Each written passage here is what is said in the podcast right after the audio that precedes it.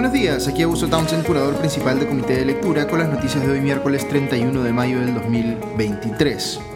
Han venido revelándose más detalles sobre el caso de soborno que le pagó eh, eh, Sada Goray al ex asesor del Ministerio de Vivienda en la época de Pedro Castillo, Salatiel Marrufo, y más específicamente sobre la participación del periodista Mauricio Fernandini en todo este entramado. Y la verdad es que cada vez se pone más espeluznante. Este último ha confesado que alquiló su casa en San Isidro por seis meses, recibiendo 10 mil soles mensuales, para que en ese mismo inmueble se hicieran las negociaciones para el pago de la coima a Marrufo.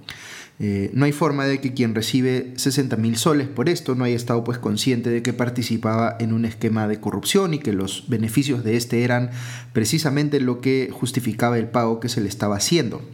De hecho, a partir de la confesión que ha eh, realizado el propio Fernandini a la fiscalía, diera la impresión de que este trabajaba en tándem con su prima Pilar Tijero y que fue esta la que le propuso a Sada Goray sumar a, eh, Fernandini para que éste abriera o habilitara la conversación con el entonces ministro de Vivienda eh, apenas asumió Pedro Castillo, eh, Gainer Alvarado, y fue así que Fernandini le escribió al propio Alvarado para entablar una reunión y este lo derivó para que coordine los detalles con Marrufo.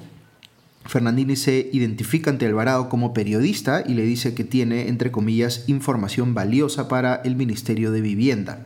Supuestamente, según él, esta información valiosa tenía que ver con la existencia de una red de corrupción en el ministerio que tenía alegadamente como víctima a Sada Goray, eh, a quien no le daban los permisos que ella solicitaba. Luego Fernandini hace buenas migas con Salatiel Marrufo porque este era cuñado de eh, Polo Campos, eh, un amigo suyo, eh, lo que buscó ejecutar Sadagoray valiéndose de los servicios de Fernandini es eh, poner a los tres a estas tres personas de su confianza, digamos, en el directorio del Fondo Mi Vivienda. De hecho, su ex esposo, que era gerente de su empresa Marca Group, sería asesor luego de uno de ellos, de Pedro Arroyo, quien fue elegido presidente del directorio del Fondo Mi Vivienda. Después de juntarse con Marrufo en una cevichería, eh, Fernandini presta su casa para una reunión que duró como unas ocho eh, horas, según él mismo reconoce, en la que Tijero le explicó a Marrufo una serie de cosas vinculadas al Fondo Mi Vivienda. En una siguiente reunión, en presencia de Fernandini, según él reconoce, Marrufo les pide abiertamente el pago de una coima de 4 millones de soles para eh, poner pues, en el directorio del Fondo Mi Vivienda a las personas allegadas eh, Agoray que representarían ahí sus intereses. Fernandini dice que ahí se sorprendió y que se quiso ir de la reunión, como si todo lo que pasó antes no hubiera llevado exactamente hasta ese punto. Eh, Fernandini también dice que Sada le propone a Marrufo que pusiera en el directorio del Fondo de Vivienda a Gonzalo Segarra, pero Marrufo responde que no, porque Segarra era eh, un detractor del gobierno. Días después, Fernandini reconoce haber eh, recibido una llamada de su prima Tijero en la que le cuenta que, abro comillas, ya le dimos la plata, cierro comillas. Poco después, en otra llamada, le cuenta que ya se había formalizado la designación de los eh, tres directores que habían recomendado para el Fondo Mi Vivienda. Después hay dos instancias en las que él reconoce o presume que se le entregó dinero a Marrufo a sus expensas. Una primera fue cuando el chofer de Sada Goray le hizo llevar, eh, llegar un sobre cerrado que él le entregó a Marrufo. Eh, donde presume que había dinero eh, en su interior, y la otra ocurrió eh, subrepticiamente en su propio estacionamiento. Y todo esto se conecta con Pedro Castillo, en tanto Marrufo ha declarado que le dio personalmente 100 mil soles, salidos de esa coima de 4 millones, al expresidente. Fíjense entonces, y aquí les voy a compartir una apreciación personal, los involucrados en este caso están tratando de hacer ver cómo que su intervención en este esquema de corrupción fue o bien fruto de la ingenuidad, como quiere hacer ver Fernandini, o bien el resultado eh, inevitable de haber sido eh, extorsionado, como quiere hacer ver eh, Sada Goray. A mi juicio, ninguna de estas dos versiones es creíble. Goray sabía perfectamente lo que quería, vale decir, capturar el directorio del Fondo Mi Vivienda con operadores suyos. Sabía que era ilegal y que por eso tenía que conseguir un aliado en el ministerio, eh, comprar su voluntad o las de aquellos eh, a quienes estaba representando esa persona y así conseguir lo que eh, buscaban. Sabía que este camino la iba a llevar a tener que pagar eventualmente una coima. Quizá lo que ella siente como una extorsión es el monto de esa coima, de repente estaba esperando pagar menos, pero es evidente que estaba preparada para entregar alguna contraprestación por lo que quería conseguir. Si ella realmente hubiese querido denunciar una supuesta red de corrupción en el Ministerio de Vivienda que la perjudicaba, eh, hubiese ido a la prensa. Si hubiese querido proponer algo transparentemente, hubiese sacado pues reuniones institucionales en la sede misma del ministerio, sin temor a aparecer pues en el registro de visitas. Con Fernandini pasa lo mismo. El pedido mismo de que abriera una línea de comunicación eh, con Alvarado, presentándose además como entre comillas periodista, era suficiente como para que cualquier periodista intuyera pues que se estaba poniendo al servicio de un posible esquema de corrupción. Él quiere hacer ver como que le estaba haciendo un favor a su prima, pero es, eh, ese es justamente el tipo de favores que los periodistas no hacen, sino que denuncian. Eh, quién sabe cuántos otros, entre comillas, favores le habrá pedido su prima y éste habrá accedido a darle. Es importante aquí no eh, dorar la píldora o querer hacer ver como que esto es algo distinto a lo que eh, realmente es. Así como hemos visto en este caso, así es como ocurre la corrupción en el Perú. Ninguno de los involucrados puede presentarse aquí como víctima. Todos están violando la ley y eh, robándole al Estado con el enorme problema de corrupción que arrastramos como país, lo mínimo que tendríamos que hacer es reconocerla cuando la vemos de frente. Este es un caso típico de corrupción, de aquellos que no deberíamos eh, minimizar o disimular, sino exigir que todos los responsables sean sancionados. Las únicas víctimas aquí son los contribuyentes y el Estado de Derecho. Y eso que estamos hablando solo de lo ocurrido en el Fondo Mi Vivienda, pero luego está lo ocurrido en la Superintendencia de Bienes Estatales, que es la otra parte que, eh, de esta historia que le ha generado ganancias, digamos, más inmediatas a Sada y porque le permitió hacer una venta millonaria de un terreno que antes estaba impedida de vender.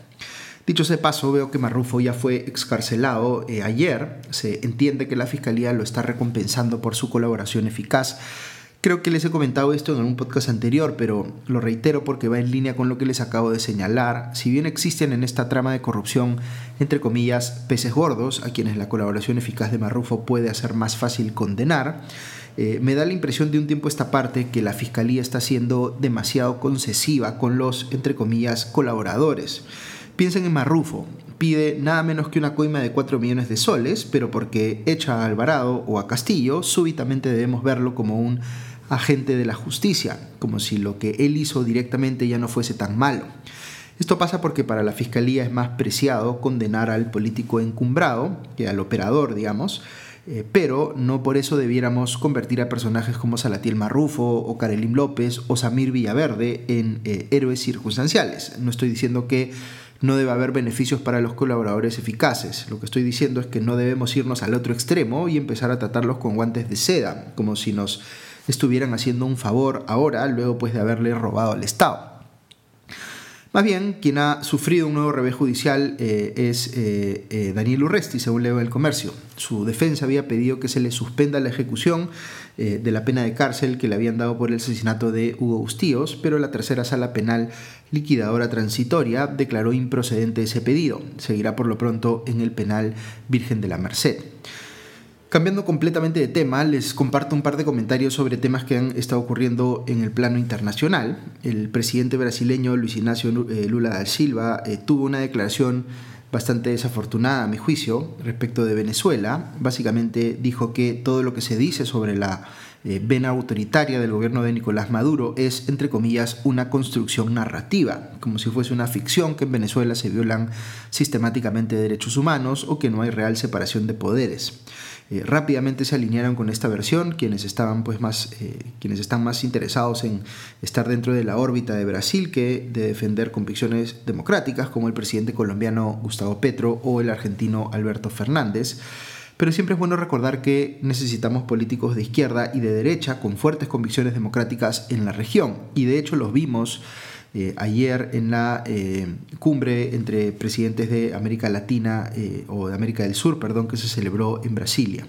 Tanto el presidente uruguayo Luis Lacalle Pou, que es un político de derecha, como el presidente chileno Gabriel Boric, que es un político de izquierda, salieron a cuestionar pues esta versión de Lula respecto de que el autoritarismo en Venezuela es una ficción, una entre comillas construcción narrativa. Eh, bien por ellos, porque a veces uno siente, y esto frustra mucho, que los gobernantes de la región en su mayoría están siempre dispuestos a anteponer sus afinidades ideológicas a sus eh, supuestas convicciones democráticas, como ha pasado con Petro, con Fernández o con el propio eh, presidente mexicano Andrés Manuel López Obrador, en su interés de victimizar a Pedro Castillo y negar que lo que hizo fue un golpe de Estado. Ahora, algunos se preguntará si no es injerencista, solo que en sentido contrario, lo que hicieron la calle Pou y Boric en Brasilia. En lo personal, eh, mi crítica a los comentarios de López Obrador y Petro sobre el Perú, más que por injerencistas, es por mentirosos, por, eh, digamos, faltar a la verdad. Eh, la causa democrática merece ser defendida internacionalmente, porque como dijo la calle Pou, el compromiso de un país no es con el gobierno de otro país, sino con los ciudadanos de ese país. Y si estos quieren democracia y se las están negando, ese tipo de cumbres como la que eh, se tuvo ayer eh, sirve precisamente para hacerlo notar y exigir respeto por esos valores democráticos que supuestamente comparten todos los presidentes que estuvieron ahí presentes. Eh, dicho ese paso, Dina Boluarte no estuvo como representante del Perú, puesto que, como sabemos, no puede viajar porque no tiene a quien dejarle encargada la presidencia. Quien estuvo en su lugar fue el primer ministro Alberto Tarola, pero es eh, bien llamativo que en la foto oficial Otárola está a un extremo y es el único que no sale agarrado de la mano con los demás presidentes. Eh, sí hubo un mensaje grabado de Dina Boluarte que se proyectó ayer en la cumbre en el que dijo, eh, entre otras cosas, que, abro comillas, necesitamos respetar las orientaciones políticas y los procesos internos de los distintos países, comillas. Eh, lo dice ella como una defensa a su propio gobierno, pero también puede leerse como una defensa eh, al de Nicolás Maduro, o el argumento, digamos, funciona para ella como también podría funcionar para que Maduro pida que no se entrometan en sus temas internos. Yo preferiría, como les decía, que el mensaje no sea tanto de, entre comillas, respeto eh, a los procesos internos o una defensa cerrada del no injerencismo, digamos, sino que sea un mensaje de respeto a la democracia, porque puede haber, digamos, injerencismo eh, antidemocrático, como el que ha hecho López Obrador o Petro al negar el golpe de Estado de Pedro Castillo, a mi juicio, y luego eh, una injerencia pro democracia, como el que en mi criterio cuestiona el status quo en Venezuela o en Nicaragua. Claro, va a haber quienes, como Lula, dirán que es perfectamente democrático lo que ocurre en Venezuela, pero afirmar algo así bien merece eh, ser disputado, como lo han hecho apropiadamente la calle Pou y Boric en la cumbre de presidentes de América del Sur. Otra cosa que va a pasar hoy en el Frente Internacional es que el Consejo Permanente de la OEA va a recibir formalmente el informe sobre la situación de los derechos humanos en el país a propósito de las recientes protestas contra el gobierno de Dina Boluarte va a ser un día complicado para el gobierno en materia pues, de política exterior. Eh, en el frente interno más bien se había anunciado para ayer eh, un, entre comillas, paro seco en Puno. Eh, el comercio señala que este, abro comillas, no fue acatado masivamente, cierro comillas, porque los comerciantes y transportistas han estado muy afectados económicamente por las paralizaciones. la República, en tanto, dice que el paro fue, entre comillas, contundente. ¿Cómo se explica que dos diarios de circulación nacional estén diciendo algo tan eh, distinto y contrapuesto respecto de los hechos? Porque aquí, digamos, eh, no hay o no debería haber opinión si se trata de comprender fácticamente cuál fue el resultado real del paro. Eh, siempre es bueno notar estas contradicciones porque quienes solo leen uno de estos dos diarios y no el otro se están llevando una impresión muy diferente a quienes hacen lo contrario.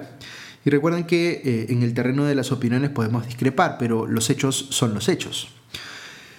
Un comentario final antes de terminar el podcast para responder a una pregunta que algunos de ustedes me están haciendo. Me consultan eh, por qué un país como España, eh, digamos, eh, un presidente puede convocar elecciones de un momento a otro y nadie se escandaliza, mientras que en el Perú el tema del adelanto de elecciones que se pidió en su momento a Dina Boluarte generó tanta polémica.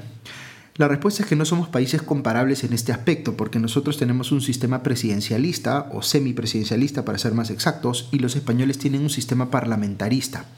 Los dos sistemas, eh, o mejor dicho, los sistemas presidencialistas se caracterizan por eh, tener periodos de gobierno fijos. Eh, aquí duran cinco años y se espera que los gobernantes duren ese tiempo en el mandato, aunque hemos visto en el Perú en los últimos años que eso no siempre ocurre por el uso excesivo de figuras legales como la vacancia presidencial, pero en principio nuestro sistema está diseñado para que el presidente o presidenta sea elegido por voto popular directo y que su mandato dure eh, cinco años.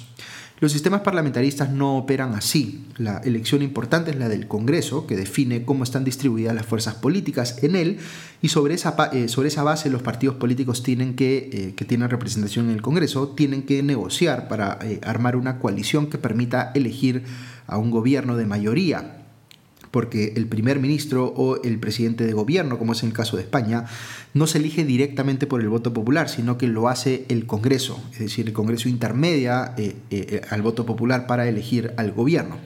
Por eso la estabilidad del gobierno en los sistemas eh, parlamentaristas perdón, depende de la estabilidad de la coalición que haya en el Congreso. Eh, y de eso, eh, y digamos, eh, de hecho existen caminos para que el presidente mismo en un sistema parlamentarista pueda llamar a elecciones cuando quiere, por ejemplo, mostrar que sigue teniendo el respaldo necesario para, para permanecer como gobernante, aunque esto por supuesto se, juega, se presta también al juego político de los actores en un sistema como ese. Y eso es lo que está haciendo Pedro Sánchez en España, está llamando esta elección porque cree que le va a ser políticamente conveniente y va a forzar a que salgan unos partidos políticos a defender luego de haber sufrido la izquierda una derrota eh, importante, digamos, en las eh, recientes elecciones en España. Entonces estamos hablando de sistemas políticos distintos, lo cual lleva naturalmente a la pregunta de cuál es mejor. y la verdad es que no existe una respuesta definitiva. En lo personal yo tengo una preferencia por los modelos parlamentaristas, pero es claro que el Perú no es un sistema parlamentarista, sino eh, uno presidencialista con algunos elementos del parlamentarismo. Eh, esta suerte de mezcla que hemos querido tener entre ambas cosas, la verdad es que nos ha dado un resultado que es muy volátil, que genera típicamente gobiernos elegidos con votaciones muy bajas eh, antes de pasar a segunda vuelta y eh, sin apoyo de una bancada oficialista numerosa en el Congreso. Así que sí vale la pena preguntarnos por qué otros países tienen diseños políticos diferentes y qué cambios o reformas podríamos hacerle al nuestro para que funcione mejor. Ok, eso es todo por hoy. Que tengan un buen día y ya nos escuchamos pronto. Adiós.